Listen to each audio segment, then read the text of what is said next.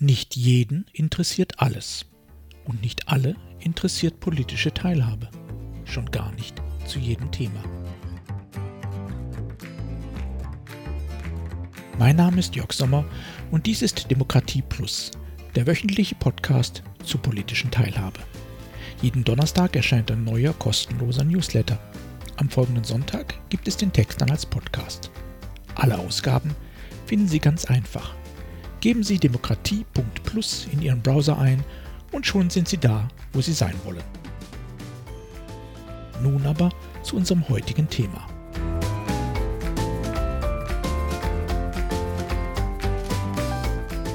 Im Hier und Jetzt. Die Bürgerbeteiligung in Deutschland hat in den vergangenen Jahren erheblich an Umfang und Qualität gewonnen. Sie ist eine Erfolgsgeschichte. Doch das heißt nicht, dass immer alles wirklich erfolgreich war, dass immer alles funktioniert, dass alle immer zufrieden sind. Im Gegenteil, häufig ist Beteiligung von Frust geprägt oder von Wirkungslosigkeit entwertet. Manchmal findet sie auch gar nicht erst statt, weil sich zu wenig Beteiligte finden. Wenn wir also lernen wollen, wie wir noch besser beteiligen können, dann sind wir gut beraten, uns nicht nur die beliebten Best Practices anzuschauen. Denn da geht es häufig zu wie bei den Instagram-Influencern. Alles ist perfekt, shiny und so weit weg von der Realität wie die Models auf den Covern der Regenbogenpresse.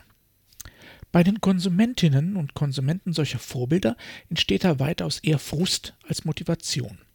Ganz besonders dann, wenn man seine eigenen Erfahrungen an diese Maßstäbe anlegt. Dabei entstehen die nachhaltigsten Lernimpulse schon immer eher aus Niederlagen und Konflikten. Ein großer politischer Stratege sagte einmal, jeder Sieg ist in erster Linie eine Summe aus Niederlagen. Also schauen wir uns heute einmal einige Beispiele an, bei denen die schöne neue Beteiligungswelt so gar nicht funktionieren wollte. Drei unterschiedliche Fälle, immer dasselbe Problem, kein Bock bei den Beteiligten. In einer niederrheinischen Stadt plante zum Beispiel das örtliche Jugendzentrum eine Zukunftskonferenz. Großzügig finanziert aus Bundesmitteln sollten 300 Jugendliche zwischen 14 und 18 Jahren an zwei Wochenenden ihre Kommune der Zukunft entwerfen. Wie wollen sie in 20 Jahren in ihrer Stadt leben, lernen, arbeiten, mobil sein, ihre Freizeit gestalten? Trotz seiner hippen Social-Media-Kampagne und Flyern an jeder Schule kamen zum ersten Wochenende gerade einmal drei Teilnehmerinnen.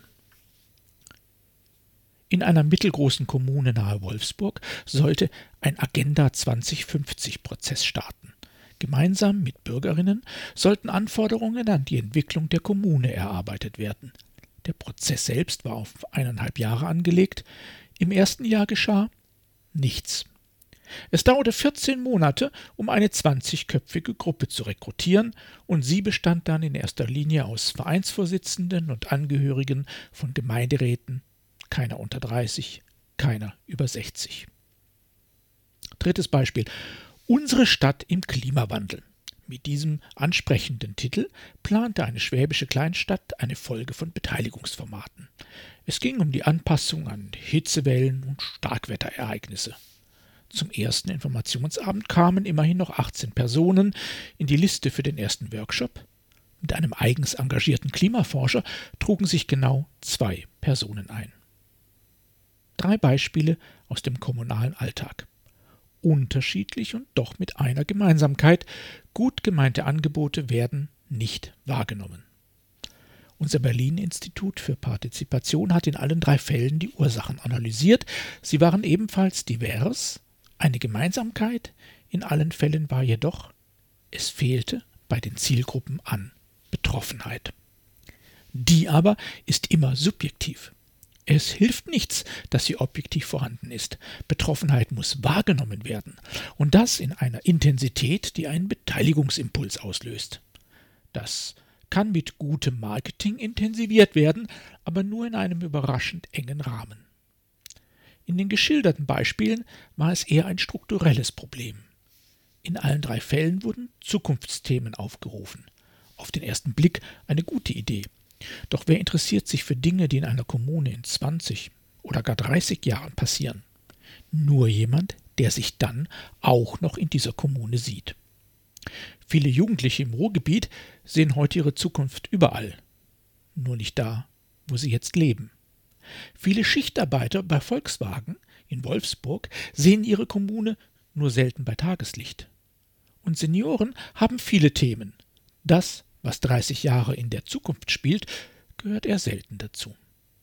Gemein ist also in allen drei Fällen ein systemischer Irrtum, der gerade in der kommunalen Bürgerbeteiligung verlockend ist. Kommune als perspektivischer Lebens- und Interessenschwerpunkt existiert als Konzept nur für einen Teil der Bürgerinnen und Bürger. In der Stadt Heidelberg ziehen zum Beispiel jährlich über 15.000 Menschen zu und ungefähr gleich viele Leute weg. Das sind rund 10 Prozent der Bevölkerung. Rechnerisch, natürlich nicht wirklich, tauscht sich die Bevölkerung also alle zehn Jahre aus. Dazu kommt gerade bei jungen Menschen eine Lebensplanung, die sie zukünftig nicht zwingend im Heimatort sieht. Ähnliches gilt für viele Bürgerinnen und Bürger anderer sozialer, ethnischer und beruflicher Altersgruppen. Dazu kommen noch jene, die sich aktuell in einer gesundheitlich, psychisch, beruflich oder finanziell schwierigen Situation befinden. Lohnt es sich also gar nicht, Beteiligung anzubieten? Natürlich lohnt es sich, und es funktioniert ja auch jeden Tag in vielen deutschen Kommunen ganz ausgezeichnet. In vielen anderen wird Beteiligung ja sogar massiv eingefordert. Die entscheidende Herausforderung jedoch ist, Beteiligung von einem idealtypischen Kommunekonzept zu emanzipieren, das eine örtliche Bevölkerung als über Generationen weitgehend konstant und sich nur demografisch entwickelnd versteht. Das ist in weiten Teilen Deutschlands heute nicht mehr die Realität. Für Beteiligungsangebote heißt das, sie sind umso erfolgreicher, je mehr sie an den aktuellen Bedürfnissen der Menschen ansetzen. Nichts spricht gegen partizipative Zukunftsplanung. Sie muss eben nur bei den Themen beginnen, die die Menschen heute beschäftigen. Gute Beteiligung ist immer Betroffenenbeteiligung. Und sie erreicht die Betroffenen nur, wenn sie das adressiert, was diese auch als Betroffenheit wahrnehmen. Wenn das gelingt, dann werden Betroffene auch Beteiligte. Und genau darum geht es.